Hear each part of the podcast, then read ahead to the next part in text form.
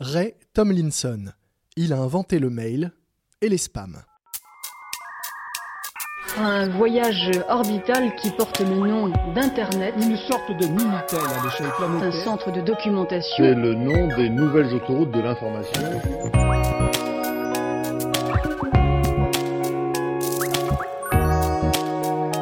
Les génies du numérique Un podcast capital.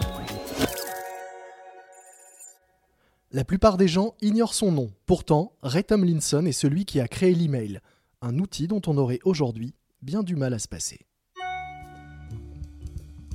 En 1971, Ray Tomlinson s'ennuie dans son boulot. Ingénieur à la BBN, la société d'informatique qui a inventé le langage Logo, il travaille dans une pièce sans fenêtre sur le développement d'un système d'exploitation pour ordinateur. À ses heures perdues, Ray bidouille des ordinateurs. Il aimerait pouvoir les faire communiquer entre eux. Il programme donc des boîtes aux lettres qui permettront d'envoyer et de recevoir des messages d'une machine à l'autre. Pour cela, il utilise un programme qu'il a mis au point quelques mois plus tôt et qui permet d'envoyer des fichiers d'un ordinateur à un autre grâce à l'ancêtre d'Internet, le réseau ARPANET. Tomlinson a l'idée de le coupler avec un autre programme de son invention qui permet, lui, de se laisser mutuellement des messages lorsqu'on est plusieurs utilisateurs à travailler sur un même poste. Le principe de l'email était né. Sur son clavier, il remarque une touche qui n'a aucun intérêt pour le traitement de texte des nouvelles machines à écrire, l'arrobase. En anglais, elle se prononce at et sert essentiellement à écrire des prix. Par exemple, 4 pommes at 1 dollar. Ce symbole n'ayant pas d'autre usage, Ray Tomlinson l'utilise pour définir un destinataire. Au-delà du principe d'email, Ray Tomlinson est donc aussi l'inventeur de l'adresse électronique, la première créée étant la sienne, tomlinson-bbn-tenexa. C'est ainsi qu'à l'automne 1971, il envoie le premier courrier électronique de l'histoire, ou Electronic Mail, qu'il abrégera en email. Que disait-il? Quelque chose comme euh, QWERTY, expliquera Tomlinson quelques années plus tard.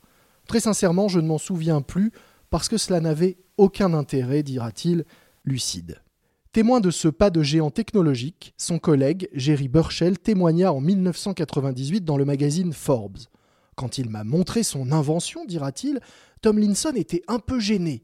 Ne le dites à personne, ce n'est pas ce sur quoi nous sommes censés travailler. En juillet 1972, son invention sera complétée par Lawrence Roberts, un informaticien qui a lui l'idée d'une application qui permet de répondre aux messages, de les trier et de les transférer, la messagerie électronique. Finalement informée des travaux des informaticiens, la DARPA, les scientifiques de l'armée américaine, trouveront l'idée géniale. Aujourd'hui, 3,9 milliards de personnes, soit plus de la moitié de la population mondiale, utilisent l'email. Et 293 milliards de mails sont envoyés chaque jour dans le monde, sans compter les spams. Ce qui fait un peu plus de 3 millions de mails par seconde. Depuis le début de ce portrait, 1 milliard de mails ont donc déjà été échangés. Il est sans doute temps d'aller relever les vôtres. Un portrait signé Benjamin Cuc, raconté par Lomic Guillot et réalisé par Lucas Vigo.